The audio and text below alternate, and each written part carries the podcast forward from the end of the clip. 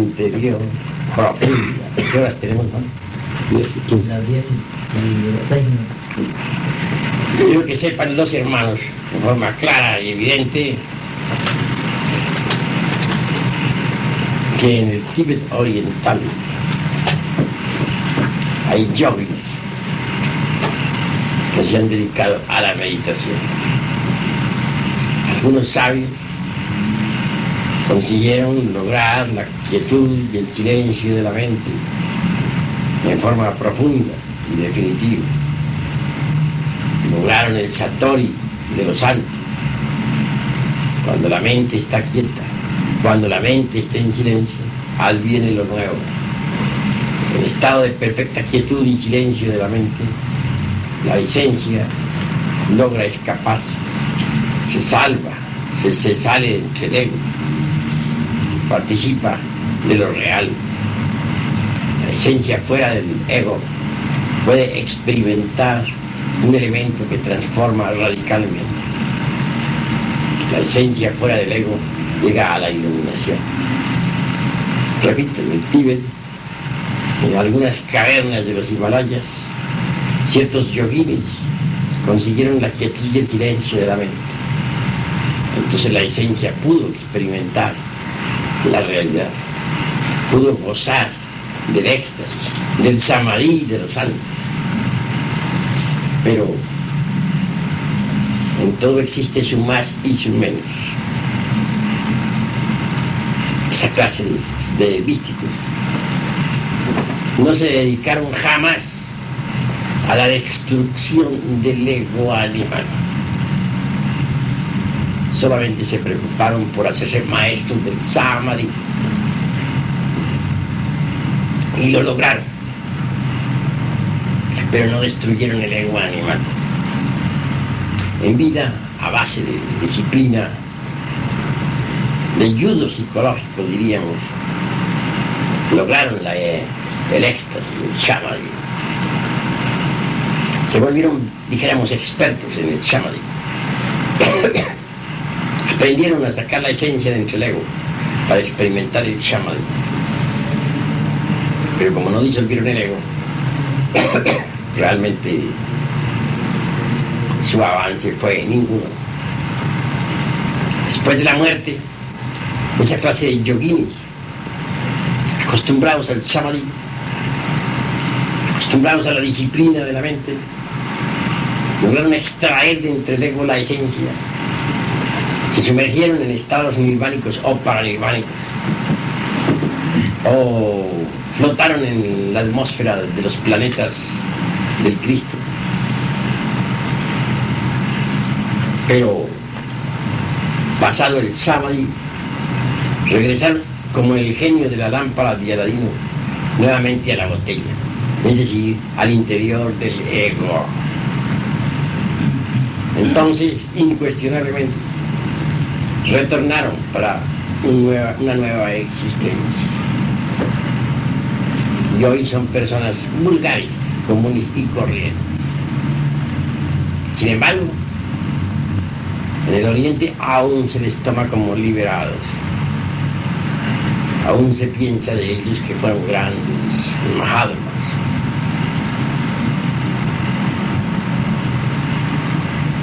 Quiero que sepan, pues, ustedes, que lo fundamental es la destrucción de los agregados psíquicos. ¿Pero qué son los agregados psíquicos? Obviamente son la viva personificación de nuestros defectos psicológicos. Por ahora se puede dejar así la, la luz. No, por ahora apágala, que no haga tanto calor.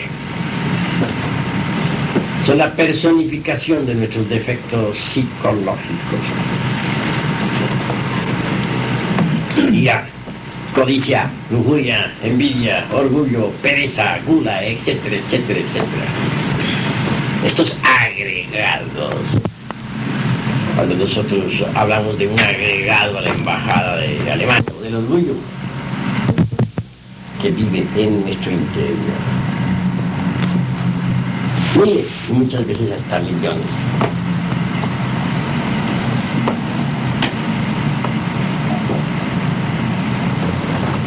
En el Tíbet oriental hay discípulos muy pacientes. Algunos de ellos, afiliados a tal o cual adepto, permanecen muchas veces días enteros, tolerando insultos, regaños, eh, puntapiés, eh, hasta golpes, etcétera, etcétera, etcétera, consabido adepto. Sus discípulos aguardan que los agregados vayan pasando agregados del adepto. Tan pronto está dentro del adepto un agregado de ira, como está otro agregado de, en fin, amor propio, sea.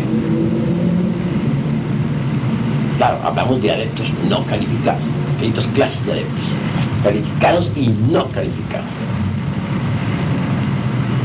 El discípulo muchas veces tiene que soportar a uno de esos adeptos no calificados Guardar que pase un agregado y insulte, que pase otro y una patada, que pase otro y una trompada, que pase otro y una cachetada, que pase otro y dé un, insulto, que pase otro y dé pues, un regaño bien fuerte. Ese discípulo aguarda. Aguarda que todos esos agregados que están dentro del maestro y que son del maestro pasen. Y que al fin, en uno de esos tantos momentos, la esencia del maestro tome la palabra el maestro en sí, el ser, tome la palabra para dar la instrucción. Cuando eso sucede, el discípulo entonces muy devotamente escucha la enseñanza, la recibe. Y después aguarda con paciencia que los diversos agregados del maestro vayan pasando hasta que llegue otra oportunidad. Como ven ustedes, eso de los agregados psíquicos es un verdadero problema los bonzos, la comunidad Bons, ha sido calificada de magia negra. La Blavatsky, HPV, autora de la doctrina secreta, se pronuncia en forma violenta contra los Bons y los Dukpas. Los califica de magos negros. Nada tengo que decir en cuanto a los Dukpas. Ciertamente son magos negros poseen poderes fatales, hechicería, magia, adeptos de la mano izquierda o de la mano negra. Pero en cuanto a los bombs, ya la cosa cambia. Los bombs no han sido comprendidos. Se les juzga sencillamente como malos negros, pero no lo son. Es una comunidad muy radical y su historia. Si un aspirante a la iniciación golpea en un templo Bons, tendrá grandes sorpresas. Los monstruos son terribles. El gurú aparece allí con una mitra roja sobre la cabeza, una túnica color de sangre, en el cuello un collar con calaveras, puras calaveras, huesos de muertos y un puñal sangriento en su mano derecha. Así aparece el grupo de los monjes. Interroga al neófito. ¿Qué es lo que usted quiere? ¿Qué sea en este monasterio? el neófito dice, yo lo que quiero es liberarme. No aspiro a ser adepto, ni bajarme, ni hierofante, ni nada de eso, sino retirarme del mundo para siempre. Yo me. ¿Quiere usted liberarse de una vez? Retirarse del escenario del universo, sí, eso es lo que quiero. Si eso es lo que quiere, firme. Ahora pronuncia este mantra y le un mantra. El neófito lo pronuncia y cae instantáneamente muerto. Yo sé ese mantra. Si yo lo pronunciara aquí delante de ustedes, caería instantáneamente muerto. Lo sé, lo sé pronunciar también. Ya fuera del cuerpo, el neófito es instruido intensivamente por la comunidad de onzos. Se le enseña a desintegrar los yoes fuera del cuerpo, con la ayuda de la Madre Divina Kundalini. Y luego ella desintegraba una buena cantidad lo pasan a un reino de esos que existen en los mundos superiores. Puede ser el reino del Maitreya Buda o el reino de los, de los cabellos dorados o el reino de la gran concentración, etcétera, etcétera. Pero bien, antes de entrar a ese reino, el neófito tiene que pasar por espantosas pruebas. Rugirá, el, el, aullará el lobo del karma. Tendrá que permanecer sereno. Si no sabe permanecer sereno, regresará a una nueva matriz. Se verá atacado por demonios terribles, tendrá que permanecer impasible. O se refugiará en una nueva matriz y habrá perdido su tiempo. Caerán rayos y tempestades sobre su cabeza. Si sabe ser sereno, no buscará refugio. Si lo busca en alguna cueva, al intentar salir de allí, notará que su cordón plateado habrá quedado unido a aquella cueva y que aquella cueva no es más que una nueva matriz. Se verá entre multitud de parejas copulando, si sabe ser sereno, sin sentir atracción ni repugnancia por nadie,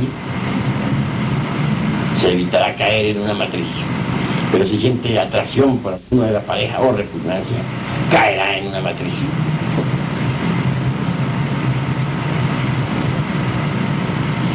Se, ve, se verá pues en múltiples pruebas. Por último, el padre madre lo someterá a rigurosas probaciones.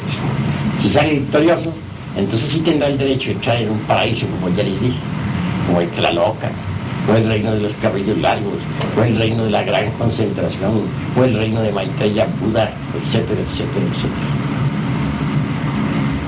Si sabe ser sereno. Allí proseguirá su trabajo de desintegración de los yoes, con ayuda de Devi Kundalini Chanti. Por último se sumergirá, inocente y puro, entre el océano de la gran realidad, entre el gran alaya del universo. Se habrá librado del mundo. Será un elemental inocente entre el seno del espíritu universal de mí. Absolutamente feliz, pero sin maestría, sin haber llegado jamás al adeptado. Así es la, así son los monks. Ahora, si el neófito que ha golpeado en un monasterio monks elige la iniciación, el camino del adeptado, se le llevará a una montaña apartada. Se le hará dormir en una humilde casa, en una choza, en la montaña. Y a medianoche sentirá los clarines, las cornetas formadas con huesos de muertos de los monjes monjes. Estos monjes se acercarán a él haciéndole ver el peligro del camino que él ha escogido. Si él a pesar de todo insiste en seguir por el camino directo, se le pondrá de una vez sobre la base, su trabajo. Se le invocarán todos sus yoes y con fórmulas químicas especiales se los materializarán frente a él, en la, en, la choza donde estuviera durmiendo. Allí los verá y allí lo dejarán solo toda la noche peleando con los demonios. Y si es que logra sobrevivir, si es que alguno de sus propios demonios no lo mata, al otro día, pues se le enseñarán los misterios del sexo. Pero en cuanto a los yoes, después de haberlos conocido, ya sabe con quién, qué es lo que tiene que hacer. Se dedicará a desintegrarlos en vida, no después de muerte, sino en vida. Se le enseña el tantrismo bajo juramento. Y se le entrega de una vez una sacerdotisa para que trabaje, para que siga los misterios tácticos bajo la dirección del gurú. Y si falla, lo elimina. Lo desencarna, por torpe. Así es la iniciación Bon. El neófito entonces entra a trabajar en la disolución del ego, en la creación de los cuerpos existenciales superiores del ser, mediante el tantrismo oriental. Y, y el tercer factor lo ejercerá difundiendo la doctrina Bons en todo el Tíbet, en todos los Himalayas. Así pues que eliminar esos yoes o agregados psíquicos también es fundamental en la iniciación Bons van viendo ustedes pues que es una es una orden demasiado radical. No es una orden super cristiana, sino profundamente radical. Se le confunde con magia negra por los radicales. La Blavatsky dijo que era una orden negra o escuela de magia no es así. Lo que sucede es que son muy radicales y violentos. Ahí el que, el que golpea en un monasterio Mons, pues prácticamente diría yo que está ante la muerte. Son raros que golpeen en un monasterio de esos, que los campesinos. Muchos prefieren otras escuelitas. Pero ir a un monasterio Mons, tiene que estar dispuesto a morirse de una vez, claro, está que sí. O autorrealizarse o a liberarse. Por todos esos motivos es temida esa escuela, esa orden. Es muy grave. Existen también lamas en, los, Himalayas que toman por esposa sacerdotisa alguna Bakini. Señoras que andan por las nubes, dice la sabiduría antigua. Y hay damas adeptus que toman por esposo a un deva para trabajar en la forja de los sitios. Los elementales superiores son muy interesantes. Hay elementales superiores, por ejemplo, del reino, del reino animal superior, elefantes, camellos, águilas, perros, gatos, serpientes, etc. Que tarde o temprano tienen que ingresar por vez primera en un organismo humano. También uno de esos elementales ingresa por vez primera en un organismo humano. Si lo hace tomando un cuerpo femenino, pues ese elemental es, se convierte, es algo interesante. Recibe aquella dama el nombre de, pues, Ada, mujer Ada. Esta mujer Ada se conoce por las señales de sus, de sus, sus cuerpos, por ciertas marcas en el cuerpo. Es muy codiciada una mujer Ada por los monjes y por los lamas tibetanos. Sirve, la, la, la toman por sacerdotisa para el trabajo de la autorrealización íntima del ser. Es completamente inocente y dispone de maravillosos poderes. Por eso es muy codiciada por los lamas de los monasterios. Una mujer hada, pues no tiene ego todavía. Es, por cierto, bastante pura. Claro, por lo común algún abad la toma por esposa, o algún monje muy avanzado, o algún adepto tibetano. Esta ciencia desafortunadamente en el mundo occidental es poco conocida, pero es bastante interesante. Nosotros lo que nos toca es eliminar los agregados psíquicos. Estos agregados, pues, son a modo de demonios, viviendo en el interior del cuerpo. Un agregado tiene, cualquier agregado tiene tres cerebros. El intelectual, el emocional y el motor instintivo sexual. En cuanto al intelectual, está en el cerebro. El motor está pues en la parte superior de la espina dorsal. En cuanto al emocional, pues está en el corazón. Cualquier agregado psíquico tiene pues tres cerebros. Cualquier agregado dispone, digamos, de cierta cantidad de esencia embotellada. Estos agregados son problemáticos, porque dentro de cada uno de ellos se encuentra enfrascado cierto porcentaje de conciencia. Y eso es gravísimo, muy grave. Muchas veces hemos hablado aquí sobre la luna y hoy volveremos a repetir. Tiene dos caras, la visible que nos ilumina de noche y la cara oculta que no se ve. Así también sucede con la luna psicológica, la que cargamos en nuestro interior. Su cara visible está compuesta de toda clase de defectos psicológicos que resaltan, que se ven a simple vista. Pero hay una cara oculta o escondida que jamás se ve. En ella llevamos los demonios secretos. Alguien me decía aquí, en alguna ocasión, por ahí, y esto lo lamento decir, algún instructor, no sé quién, eh, enseñaba ya a los hermanos a disolver, a los hermanos de, de, Cámara a, trabajar con los demonios de la luna negra. Bueno, naturalmente que no pude menos que sonreír, no sé qué, tenga eso de real, de verídico, pero para entrar a trabajar con los demonios de la luna negra, es decir, de la parte oculta o escondida de la luna psicológica, hay que haber primero pasado una vida de sacrificio, de lucha, hay que haber disuelto primero todos los demonios de la luna blanca. Y este es un trabajo muy largo, muy difícil, en el que se va casi toda una vida. Solo cuando se ha logrado el triunfo puede darse el lujo pues, de desintegrar los demonios de la cara oculta de nuestra luna psicológica. Es decir, de la luna negra.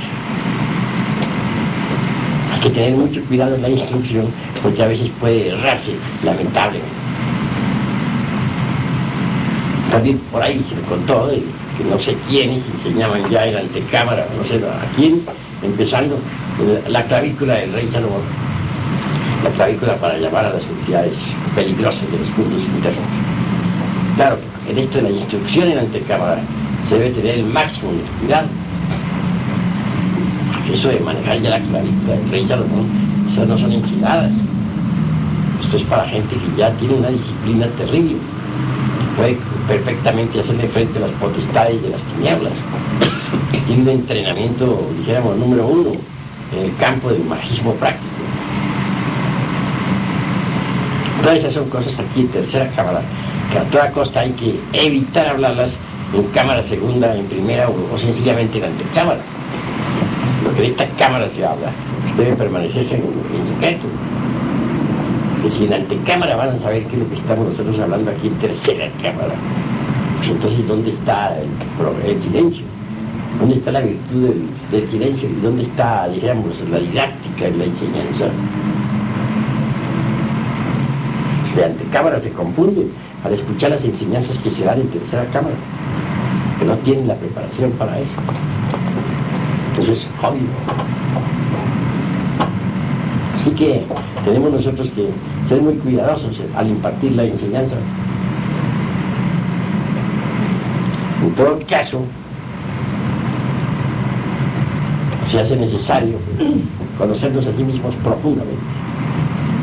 En tanto un hombre no se conozca a sí mismo, en tanto un hombre no conozca sus propios mundos internos, mucho menos va a conocer los mundos internos del planeta Tierra, o del sistema solar, o de la galaxia que vivimos. Si alguien quiere conocer los mundos internos de la Tierra, o del sistema solar o de nuestra galaxia, debe empezar por conocer sus propios mundos internos. Eso es obvio. De lo contrario, si no se conoce a sí mismo, mucho menos va a conocer al universo y al multiverso. En el terreno del esoterismo existen muchos empirismos. Esto se debe a la falta de idoneidad en materia de investigación esotérica cierta ocasión me tocó contemplar algo muy importante. Tratábase nada menos que del Bodhisattva, del, maestro Yuani, el vidente de Patmos. Claro, este maestro Yuani, el maestro en sí, fue el que escribió el Apocalipsis de San Juan yo lo descubrí. Pero el bodhisattva está acá. Debe distinguirse perfectamente entre lo que es el maestro, en sí y lo que es un bodhisattva. El bodhisattva del vidente de Patmos, el autor del Apocalipsis, está en el lodo de la tierra. Y está está caído.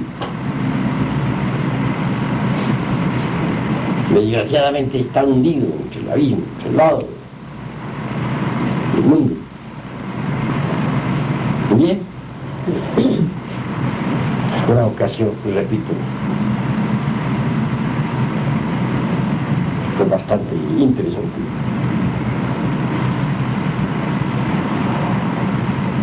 Tuve de ponerme en contacto con ese bodhisattva. Por aquellos días había, ya desencarnado. Y tenía esos, esos cuerpos internos metidos a todos los yoes que jamás había disuelto. Darme la mano después de muerte, de muerte. Sentí muy frío. Pues no había despertado el fuego sagrado. Parecía un gigante enorme, gordo, obeso, horrible. Dentro cargaba los yoes. Y esto me dejó mucho que pensar. Sin embargo, cuando uno contempla al maestro, evidente, ser, que escribió el Apocalipsis, ve uno cuán distinto es. Porque una cosa es el ser y otra cosa son los, eh, los eh, otra cosa es el bodhisattva. El bodhisattva cae, carga dentro los agregados y eso es lamentable. Muy lamentable. En vida recuerdo el caso de que aquel hombre había rechazado mi libro titulado Los Misterios Mayores. Se lo había mandado aquí, desde aquí, desde México. Y esto fue para mí lamentable, motivo por el cual hube de expulsarle del seno de nuestra institución.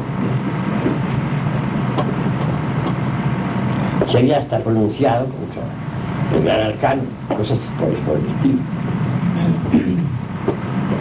Se había levantado en armas contra nosotros. Fuera del cuerpo en aquella ocasión, invoqué a su Dios interno, es decir, al Dios, a su real ser. Y delante de él le hice cierta pregunta. De inmediato él la interpretó a su modo. El ego tomó la respuesta a su modo. Y lo que era en contra de él lo tomó a su modo. Malinterpretó todo de inmediato. Por eso podrán ver ustedes claramente que mientras alguien tenga los agregados psíquicos dentro, aunque goce de la capacidad del éxtasis del samadhi, todo lo mal interpretado le hará erróneas interpretaciones. El ego se encargará de interpretar lo que se perciba, lo que se sienta, y lo traducirá de acuerdo con sus propios prejuicios, de acuerdo con sus preconceptos o conceptos, etc. Por eso es que es necesario, a fin de convertirse en un investigador idóneo, desintegrar los agregados. Si no los desintegra, marchará por el camino del error. Todo lo mal interpretará en los mundos superiores.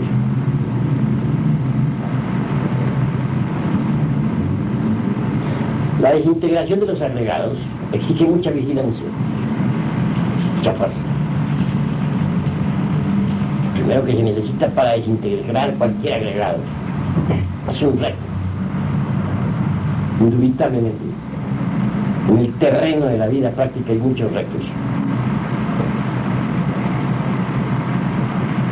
A la mente llegan distintas impresiones, distintos eventos.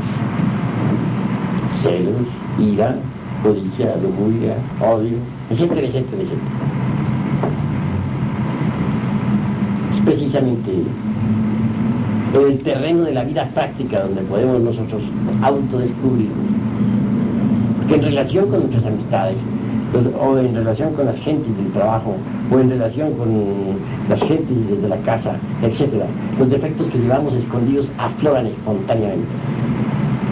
Y si los vemos, entonces podemos perfectamente comprenderlos a través de la meditación. Defecto que ha sido comprendido en todos los niveles de la mente, a través de la, técnica de la meditación profunda, debe ser desintegrado. Hay dos, hay dos eh, situaciones en las cuales puede uno desintegrar cualquier agregado psíquico.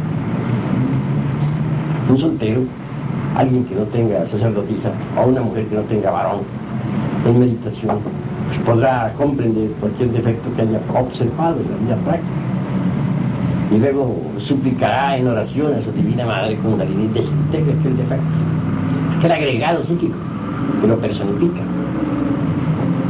Será auxiliado o auxiliado aquel soltero o soltera. Y la Madre Divina ayudará. Pero un soltero o soltera tan solo podrá eliminar, dijéramos, un 50% de los elementos inhumanos. Es imposible que logre la eliminación del 100%. hay ciertos agregados muy fuertes que no se desintegran tan fácilmente. Tienen una constitución de acero. En estos casos hay que apelar a armas más poderosas. Hay que bajar a la novena esfera a trabajar con la lanza de Longino. Solo así, con esas lanzas, podemos traspasar a esos agregados. La Madre Divina es reforzada con el poder eléctrico, con esa fuerza eléctrica sexual del ser humano.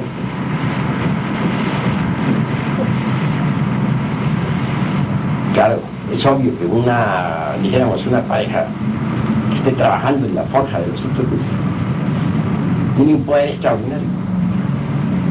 La madre misma recibe un poder eléctrico extraordinario cuando se trabaja en la forja de los ciclos. Ella reforzada pues, con ese poder podrá desintegrar cualquier agregado, reducirlo a ceniza. Pero he de decir que primero hay que comprender a fondo el agregado que se quiere desintegrar una vez comprendido, el agregado puede ser disuelto con la punta de la lanza. La madre cósmica podrá empuñar esa arma de Eros para desintegrar el agregado en cuestión y se liberará la esencia. A medida que vayamos desintegrando esos agregados, la esencia irá despertando. Y cuando se haya conseguido la aniquilación absoluta de todos los agregados, solamente quedará en nosotros la esencia esa esencia en sí misma es bella. Y de esa belleza emana entonces eso que se llama amor, fraternidad, sabiduría, etc. Obviamente, como ya dije, una cosa es liquidar o desintegrar los defectos que resaltan a simple vista, que corresponden al mundo de la luna que se ve y otra cosa es desintegrar o aniquilar a los agregados de la parte oculta o escondida de la misma luna psicológica. Pero en todo hay grados y grados. Primero va a empezarse con el aspecto psicológico visible a simple vista, con la cara de la luna que a simple vista se ve. Y luego habrá que entrar en otro aspecto, trabajar con los elementos inhumanos que están escondidos entre la parte oculta de la luna, entre aquello que no se ve. en todo caso, si no se quiebran esos agregados, no es posible entonces realmente conseguir el despertar de la conciencia. Es fundamental convertirse en un verdadero investigador competente de la vida en los mundos superiores. Es formidable esta cuestión. Es urgente entender lo que se quiere decir. de manera, mis queridos hermanos, que hay que desintegrar los agregados. O se desintegra una parte a través de la simple meditación, rogando a la Madre Divina, o se desintegra la totalidad, pues, en la forja de los sitios, con la lanza de Aquiles. Pero si uno no desintegra sus agregados, está perdiendo el tiempo miserablemente. La iluminación es muy importante, pero no se va a obtener a través del espiritismo, con medios. Tampoco se va a conseguir la iluminación interior profunda y definitiva si no se quiebra toda la totalidad de los agregados psíquicos inhumanos que en nuestro interior cargamos. Hay defectos que verdaderamente parecen virtudes. Y hay virtudes que parecen defectos. Y todo esto hay que entenderlo. También es cierto y de toda verdad que las virtudes mal usadas son óbices para el despertar de la conciencia y pueden causar mucho daño sobre la faz de la tierra. En el sendero este que seguimos y que nos ha de conducir a la liberación final, lo importante es la comprensión creadora. Se hace indispensable que nosotros seamos sinceros consigo mismos, que hagamos, digamos, un balance de cuentas para saber qué nos sobra y qué nos falta. Porque en nosotros hay mucho que sobra y hay mucho que falta. Es necesario que nos sinceremos consigo mismos, si es que queremos un avance verdadero. El camino es angosto, estrecho y difícil. Que lo vaya con firmeza llega a la liberación final. Pero se necesita de este ese elemento que se llama comprensión. Solo comprendiendo las necesidades psicológicas interiores podemos avanzar por el real camino. Esa es la cruda realidad de los hechos. Los hermanos deben tratar de relacionarse cada vez mejor consigo mismos. Hay tres tipos de relación. La relación con nuestro cuerpo. Si estamos mal relacionados con nuestro cuerpo, pues vienen las enfermedades. La relación con el medio ambiente. Si nosotros no sabemos relacionarnos con el medio ambiente que nos rodea, nos creamos conflictos. Y la relación consigo mismo. Es ahí la más importante de todas. No es posible gozar de poderes, de iluminación, si uno no sabe relacionarse consigo mismo. Los poderes son partes del ser. Nuestro ser interno, no me refiero al ego, sino al ser, tiene muchas partes autónomas, autoconscientes y divinales. Si uno no sabe relacionarse con esas diversas partes del ser, tampoco puede gozar de los poderes mágicos mencionados, por ejemplo, por H.P. Sinet en su libro sobre la Blavatsky, etc. Los poderes son partes del ser. Nuestro ser tiene muchas partes autónomas y autoconscientes y divinales. Por ejemplo, se nos habla de Anubis, el gran maestro del karma. Sí, es una realidad Anubis y su templo en el viejo Egipto de los faraones. Mas también tenemos en nuestro ser, en la intimidad, un Anubis particular, que es una parte de nuestro ser, que nos aplica la ley a nosotros mismos. Se habla de Minerva, la diosa de la sabiduría. Pues también tenemos dentro de nuestro ser una, una Minerva nuestra, que imparte sapiencia. Se habla de Mitratón, entre paréntesis, fue el mismo Enoch, el actor del tarot, que construyera en el monte Moria, pues un templo subterráneo de nueve pisos, en el fondo del noveno, en el noveno piso depositará el tesoro. Que tenga entendimientos que entienda, porque ahí hay sabiduría. Pero también tenemos un mitratón relacionado con nuestro hombro derecho, que es una parte de nosotros mismos, de nuestro propio ser,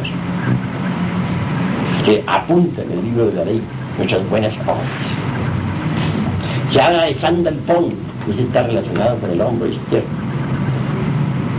No solamente, no solamente existe el sandalpón macrocósmico, sino que hay un sandalpón microcósmico, una parte de nuestro ser, que anota las malas obras que hacemos y que está relacionado con el hombro izquierdo. templo de la ley siempre aparece el león de oro, a la entrada, el león de la ley.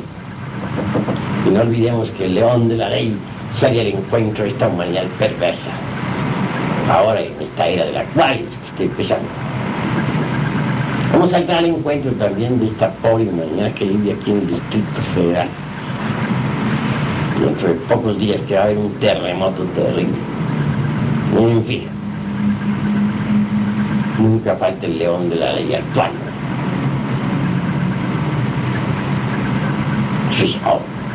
También tenemos un león de la ley dentro de nosotros mismos. Una parte de nuestro propio ser. Que aplica justicia a nosotros mismos. Cuando yo pregunté a mi propio león de la ley si llegaría, cuando tengo que llegar, se agarraría en mi diestra el carbúnculo rojo, piedra filosofal. Llegarás con gran fuerza. Entonces me sentí reconfortado. ¿Qué diremos de la Divina Madre Kundalini? Tiene cinco aspectos, como bien lo hacen notar, lo hacen notar los budistas, los conductores de la vaca sagrada, en Hindostán, en Pakistán, la Gran Tartal, el Tíbet oriental.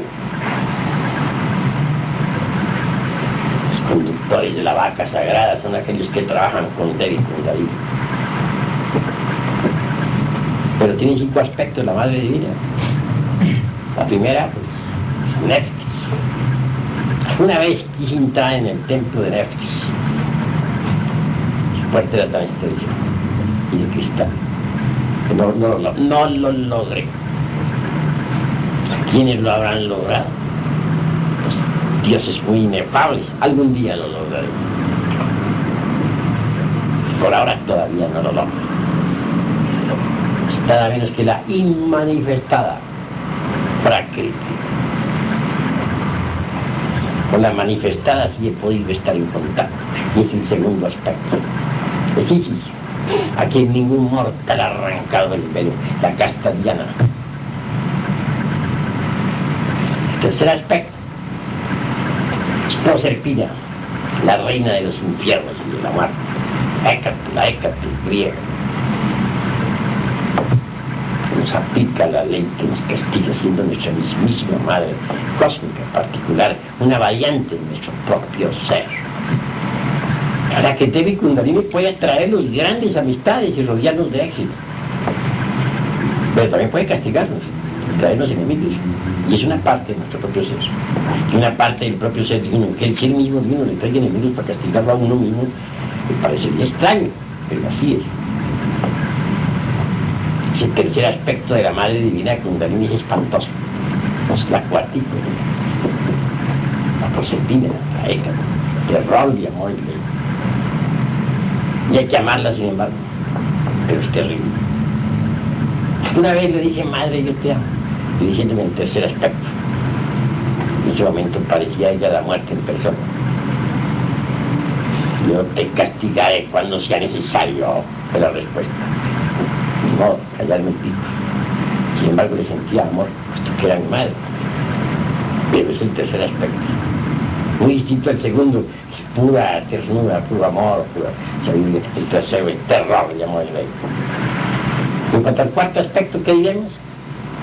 ¿Cómo podría lograrse, por ejemplo, la conexión de, o diga, la unión, dijéramos, del zoospermo con el óvulo? Si no existiera el cuarto aspecto, la madre natura en nosotros, la particular de uno.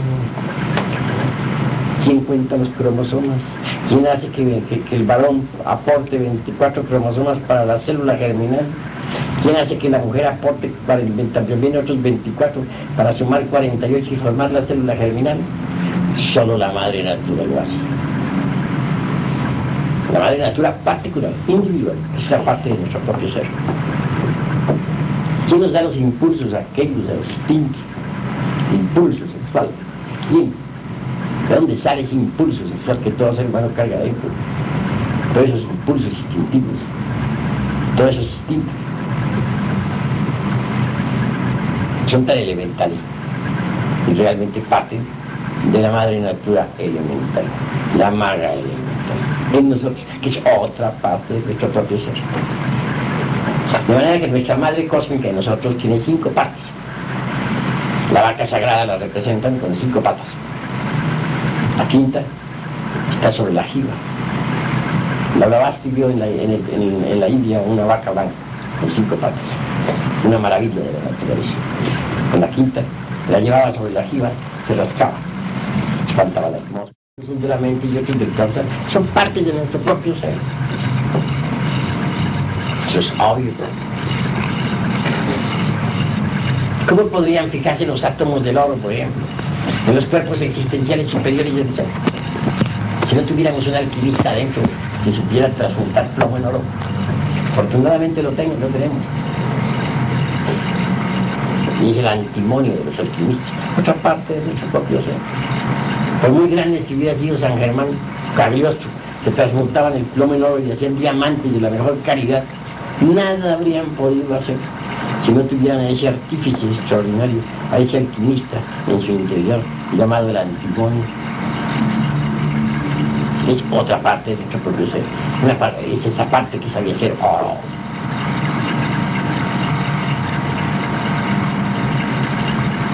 que podría decirles a ustedes. Esos 24 ancianos del zodíaco son 24 partes de nuestro propio ser. Los cuatro santos se mencionan en el Apocalipsis, gobiernan los cuatro elementos, son cuatro partes básicas de nuestro propio ser. Y que el Cordero en el centro, ante el cual arrojan sus coronas los 24 ancianos, es también nuestro Cristo íntimo. Si pues nuestro ser fundamentalmente quiere eso, los 24 ancianos, cuatro santos y el Cordero. Más allá está el Padre, más acá la fuerza eléctrica es el Espíritu Santo.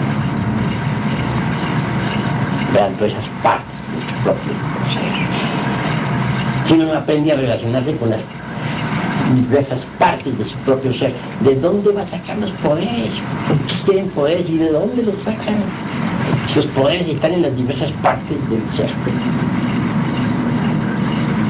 Cuando yo he desintegrado una nube, por ejemplo, experimento que he hecho ante algunos hermanos, como lo hice creo que tu hermano, tu hermano, que yo hago constantemente, los que necesito a veces lo hago por convencer a algún hermano, por, demostrarles lo que es el poder de la voluntad sobre la naturaleza, etcétera, etcétera. Bueno, cuando hago un experimento es apego a que persona no podría hacer eso. ¿Cómo voy a desintegrar una nube? Yo no podría hacer eso. ¿A qué apelo?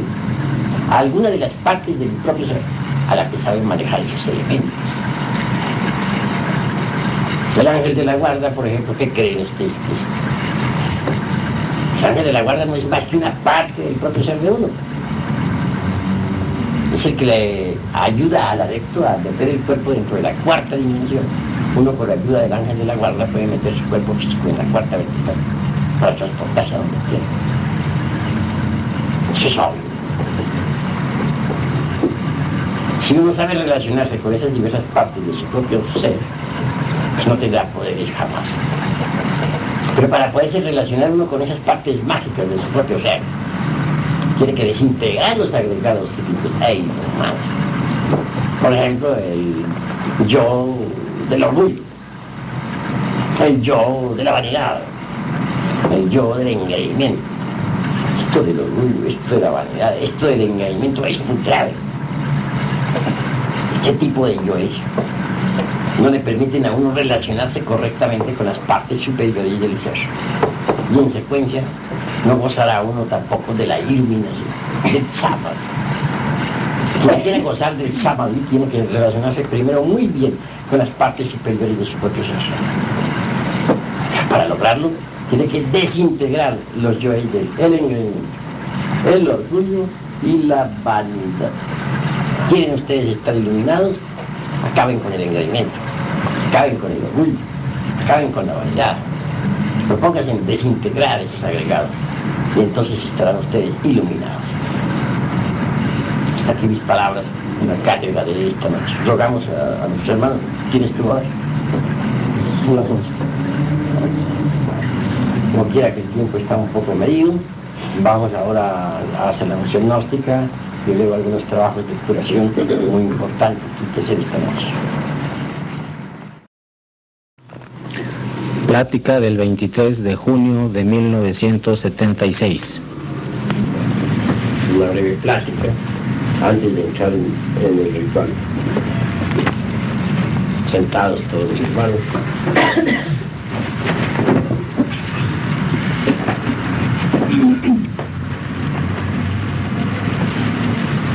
Muy bien, ante todos reunidos esta noche, los hermanos de tercera cámara, platicaremos brevemente antes de la liturgia. En todo caso, debemos nosotros comprender exactamente qué es lo que buscamos, qué es lo que anhelamos, qué es lo que queremos en sí mismos. Se trata de una tercera cámara, es obvio que hablaremos de algo trascendental. Ante todo, buscamos ciertamente la creación de dos cosas, oro y luz. No pensemos únicamente en el oro físico, que ciertamente las minas de la tierra, por muy buen oro que produzcan, jamás podrían producir oro de perfección. Y nosotros necesitamos crear oro de perfección. El que no sabe hacer oro, no sabe hacer nada. Así pues, nosotros nos proponemos hacer oro. Por muy erudito que sea un aspirante, por muy sapiente que parezca, si en verdad no sabe hacer oro, puedo asegurarles que es un completo ignorante. El oro es el que manda en el mundo físico. Los potentados de la tierra mandan por el oro que poseen. Si no tienen oro,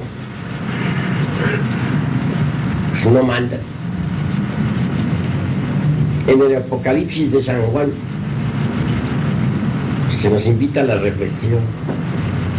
Se nos dice que somos unos pobres, cuitados y miserables, etc. Aunque nos creamos muy ricos,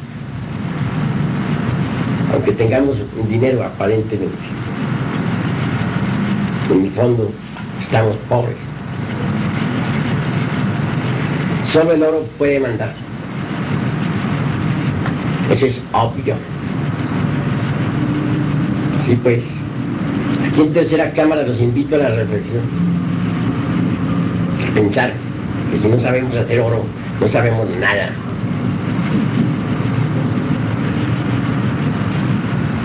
Mas no me estoy refiriendo en este momento en forma exclusiva al oro físico. Quiero referirme ahora en forma enfática al oro espiritual.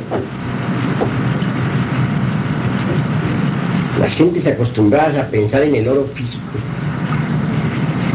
no podrían comprender eso de oro espiritual.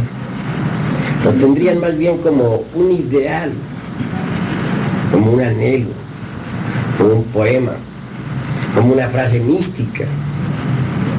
Pero no, no saben darle el sentido realista que tiene tal frase piensan que por el hecho mismo de ser espiritual no tiene valor físico y por lo tanto nada vale. Para las gentes comunes y corrientes, el oro físico vale más que el oro espiritual. Si nosotros reflexionamos en lo que es el oro espiritual, descubrimos que existe y que tiene una realidad más concreta que el oro físico. Oro y luz son indispensables. Y existe una íntima simbiosis entre el oro y la luz. Simbiosis es bien mística, aparentemente muy extraña, pero existe.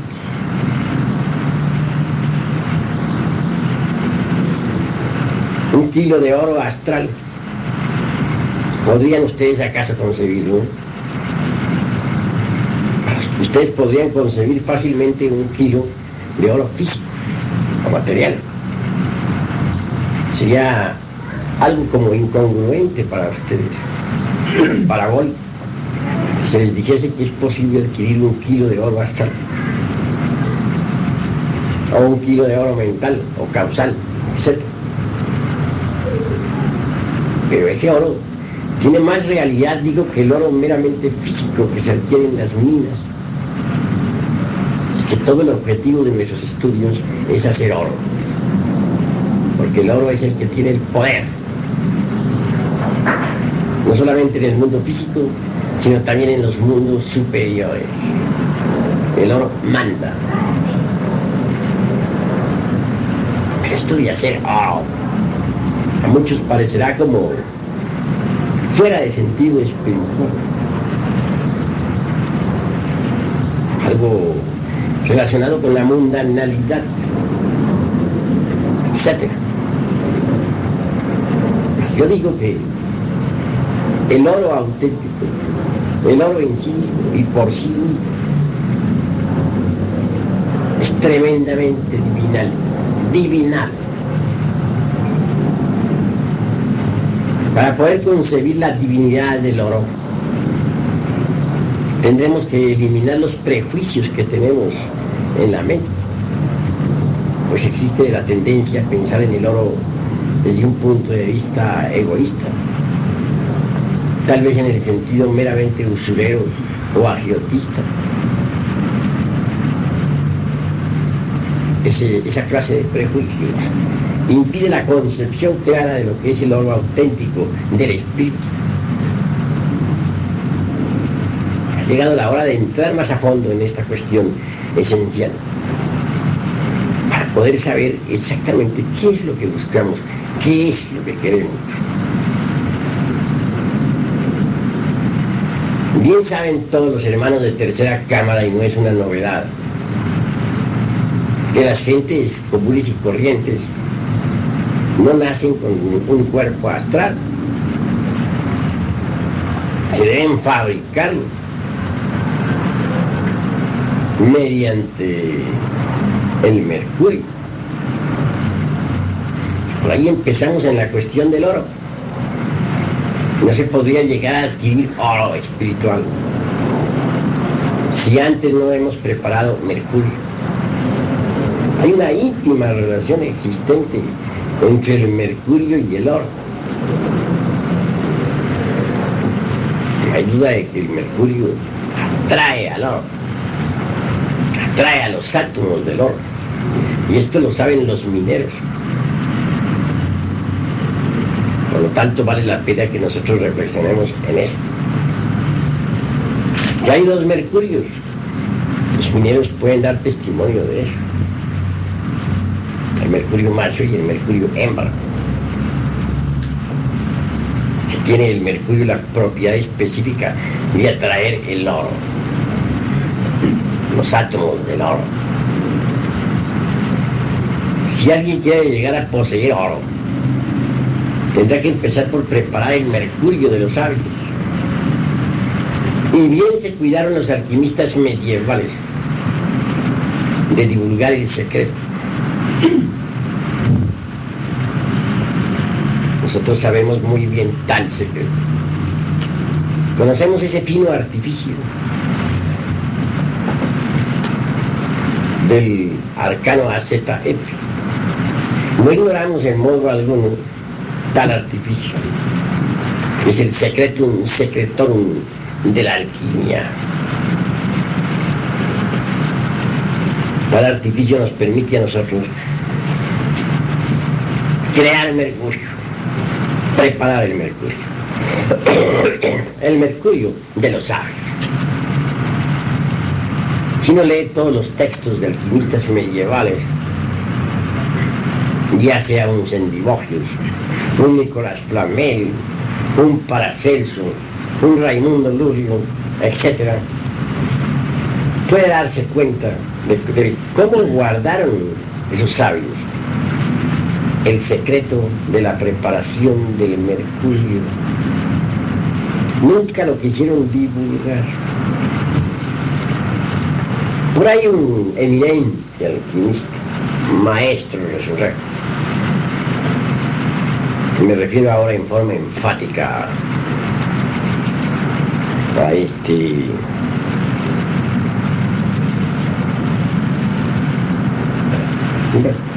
no recuerdo ahorita su nombre.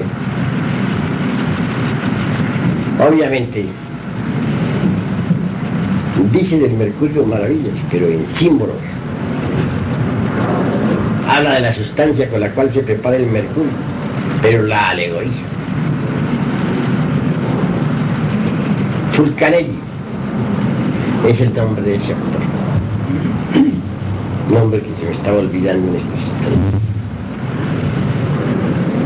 Dice que el secreto está en el gato. Bueno, ahí donde está problema.